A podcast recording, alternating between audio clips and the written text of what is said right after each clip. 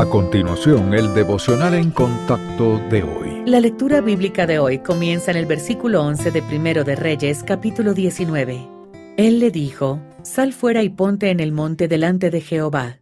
Y he aquí Jehová que pasaba, y un grande y poderoso viento que rompía los montes, y quebraba las peñas delante de Jehová. Pero Jehová no estaba en el viento, y tras el viento un terremoto.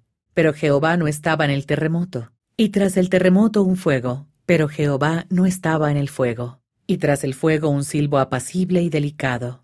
Y cuando lo oyó Elías cubrió su rostro con su manto y salió, y se puso a la puerta de la cueva. Y he aquí vino a él una voz diciendo, ¿Qué haces aquí, Elías?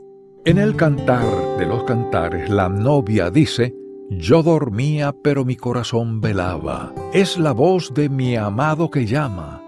Ábreme, hermana mía, amiga mía, paloma mía.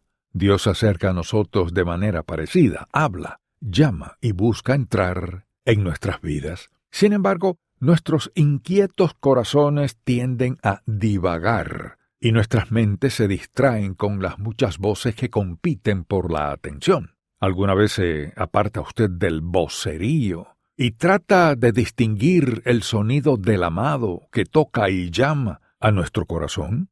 El Señor Jesús afirmó que sus ovejas conocen su voz, pero ese reconocimiento se adquiere mediante el hábito de escuchar durante toda la vida. En el Salmo 46, versículo 10, se nos exhorta a estar quietos y conocer que el Señor es Dios. Para hacerlo, primero debemos dejar de lado las ruidosas distracciones de este mundo. Elías es un buen ejemplo.